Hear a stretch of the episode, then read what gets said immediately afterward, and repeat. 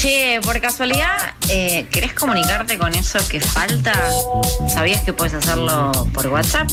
Mandando un mensajito al 11 67 10 37 58. 11 67 10 37 58. Anótalo bien. También puedes buscarlos por las redes sociales. Arroba eso que falta.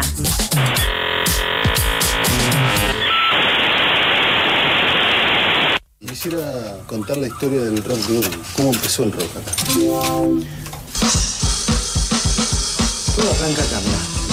En un momento fui a una banda en vivo y dije, quiero hacer.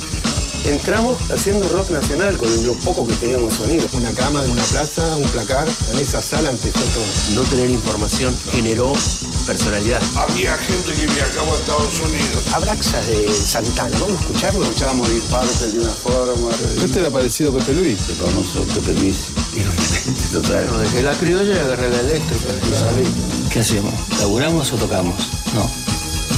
Dejé laburar. Tocando hasta las 6 de la mañana. Fue una época gloriosa. Es muy difícil ser libre cuando vos vivís en una dictadura militar. Vinieron dos personajes, nos pusieron contra la pared y nos mataron a golpe. Es evidente que tocar era su preferencia, era su, su historia de vida, pasaba por eso. Ser libre, uno se juega la vida.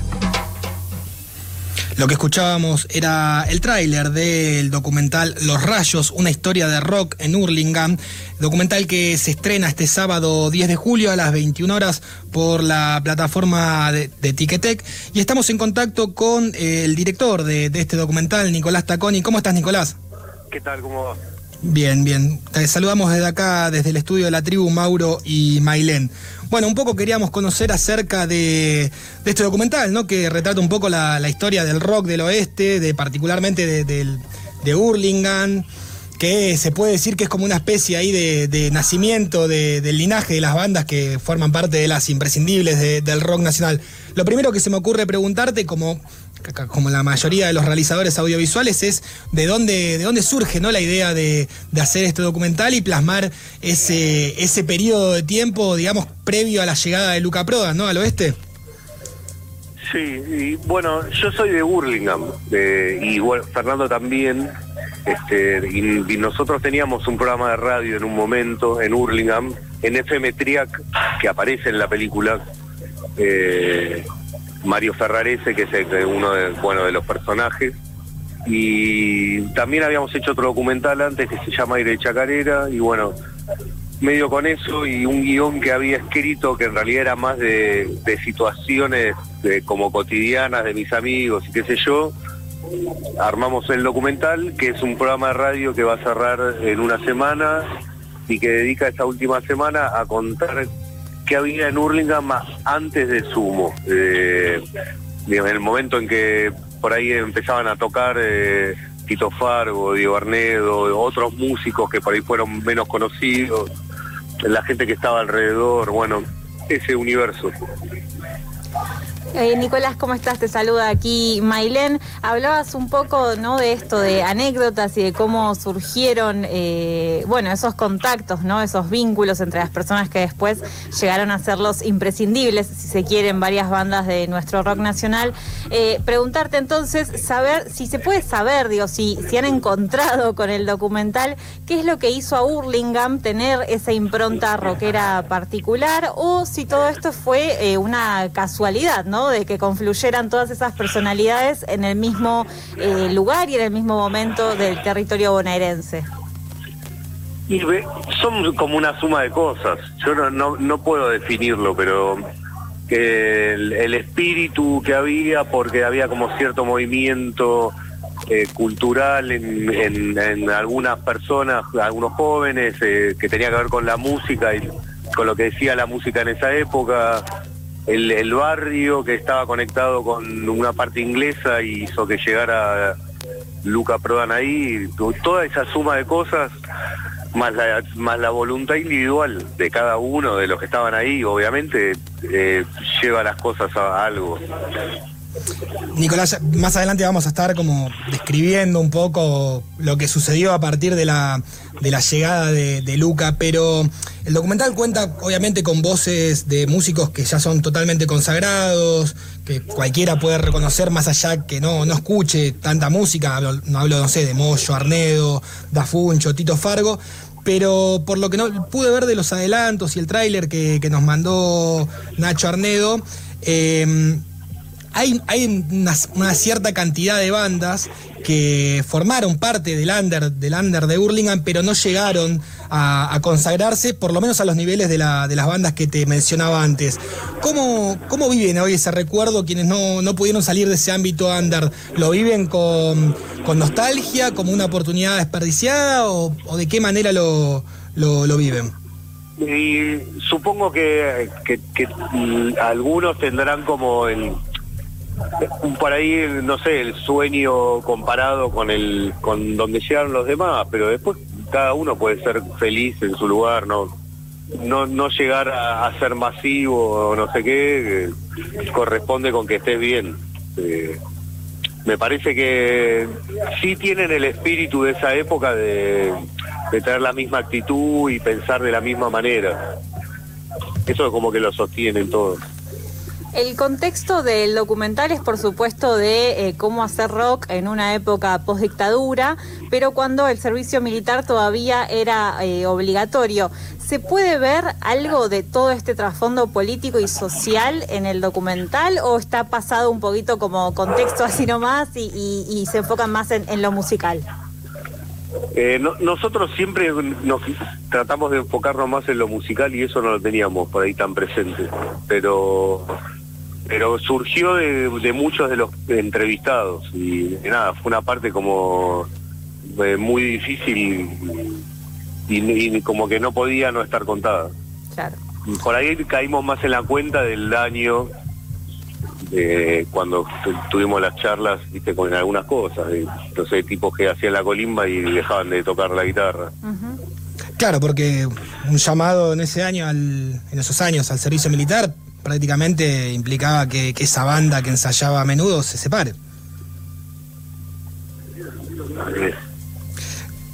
Eh, un poco también lo que queríamos saber es eh, todo, todo esto que, viene a traer a partir de, la irrupción de Lucas, eh, de Luca en, en. Digamos, habla muy bien de, las bandas y todo el periodo anterior que, a la llegada y esa impronta rockera que ya tenía Hurlingham, pero eh, ¿qué, ¿qué, es lo que manifestaron los distintos interlocutores, interlocutores a partir de la llegada de Luca? ¿En, qué cambió? ¿Qué vino a potenciar? ¿O, cómo fue esa, esa, irrupción? Y bueno, me parece que tiene un poco que ver con lo que hablábamos re recién, de que más allá de que uno era músico y tenía un espíritu como digamos, artístico, lo que sea, estaba muy cascoteado y como muy censurado. Y, llegó un tipo que tenía un conocimiento musical gigantesco y también una, una libertad por ahí en, aceptar ciertas cosas y manejarse de alguna manera, que también eso los llevó a todos a, a ser más seguros. Nicolás, respecto del estreno, eh, sabemos que la semana pasada se iba a estrenar en varios cines de diferentes ciudades del país y que estuvo, bueno, poquitos días en cartel, efectivamente por, bueno, temas epidemiológicos y que se estrena este sábado, por supuesto, eh, de manera virtual. Pero preguntarte entonces cómo fue eh, ese estreno, digamos, lo, los días que pudo durar, qué repercusión tuvo el documental. La repercusión re buena como que gustó un montón y la verdad que los que la ven y les gusta y nos dan buenas evoluciones. Estuvo dos días nada más porque justo fue el DNU de los nueve días y entonces se estrenó bueno, eso frenó todo eh, y ahora, bueno, va a tener la función el sábado que a las 21 por Ticketek, que va a estar dos días ahí, o sea, va a estar 48 horas a partir del sábado a las 21 horas un poco viene arrastrando bastante mala suerte, ¿no? Porque en, en, en, principio las restricciones y ahora el estreno cae justo con una sí, final, no. final de la Copa América. Tenemos un timing para, para esto impresionante. Sí, sí. Bueno, pero sí está bueno aclarar que, que, va a estar en línea por lo menos 48 horas, así que quienes deseen pueden verlo en cualquier momento post partido, ¿no? Sí, sí. También, eh, Nicolás, ¿nos puedes contar un poco más acerca de, todo, bueno, desde, dónde, desde dónde nace y, cómo un poco nos adelantaste, cómo, cómo le da el hilo conductor al documental, eh, el programa radial que tenían con, con Fernando, El Cuerpo Pide? ¿Nos podés contar algo más acerca de esas experiencias, esos relatos que, por lo que pudimos leer, son los que nutren en gran parte los testimonios del documental? Sí, bueno, justo estoy acá con Fernando, pues nos juntamos un poco a a festejar que nos está yendo bien y qué sé yo. Eh, el, nosotros teníamos un programa en FM Triac eh, juntos, entonces que era un programa medio más de reggae y no sé qué, y, eso nos pareció que servía como un hilo conductor para, para la película. Y que a él también lo iba, ya conocía hacer un programa de radio, entonces iba a estar como más suelto. Bien, eh, ese, programa, ¿cuándo, ¿cuándo nació? ¿En qué año lo hacían? Y en el 2001, por ahí. pero ahora dos años lo habremos hecho ahí en Hurlingham. Y ahí por ahí pasaron la mayoría de, los, de los testimonios y un poco lo, reeditaron ahora. No, no, no. En realidad usamos el, el, el, nombre del programa y como la situación más o menos que tenía para esto, pero en ese momento no, creo que nunca hicimos una entrevista. Bien, y, de lo, entiendo, de, lo, de los testimonios que, que, conforman el, documental, más allá de, lo, de los ya consagrados y conocidos, ¿hay alguno que te, haya llamado la atención o sea particularmente más, más llamativo que otros? Y a mí me... No, todos me, me, gustan. Eh, no, no, no tengo uno que... Siempre hay una parte de alguno que me parece increíble. Ahí va. Te hago una pregunta más, Nicolás, eh, en relación, bueno, al estreno que decías recién, eh, que va a estar 48 horas en la plataforma de Ticketek, ¿el plan después de, esos, de esas 48 horas sería que pase a alguna otra plataforma, que, sea, que esté disponible en algún otro lugar? No sabemos todavía, eh, no. Entonces, la verdad que hasta ahora es esto, lo de Etiquetec. Nos invitaron al Festival de Hurlingham en noviembre y nada más. pero sí, ojalá algo más allá, haya algo más, perdón. Perfecto. Bueno, Nicolás, te agradecemos, te agradecemos el contacto, te deseamos, bueno, suerte y esperemos que, tenga convocatoria a pesar de, tener el poco timing con el partido de Argentina, que vamos a ser sinceros, poco, poco esperado también. No, sí, un poco esperado, sí, tiene buenos jugadores Argentina. bueno, te mandamos un abrazo grande y te agradecemos el contacto. Bueno, muchas gracias. Estábamos en contacto con Nicolás Taconi, director del documental Los Rayos, una historia de rock en Hurlingham, que se estrena este sábado a las 21 horas por la plataforma de Ticketek y que obviamente no se preocupen quienes hayan adquirido ya la entrada, porque va a estar en línea 48 horas post, post estreno, así que lo pueden ver en cualquier momento. Seguimos en eso que falta hasta las 4 de la tarde.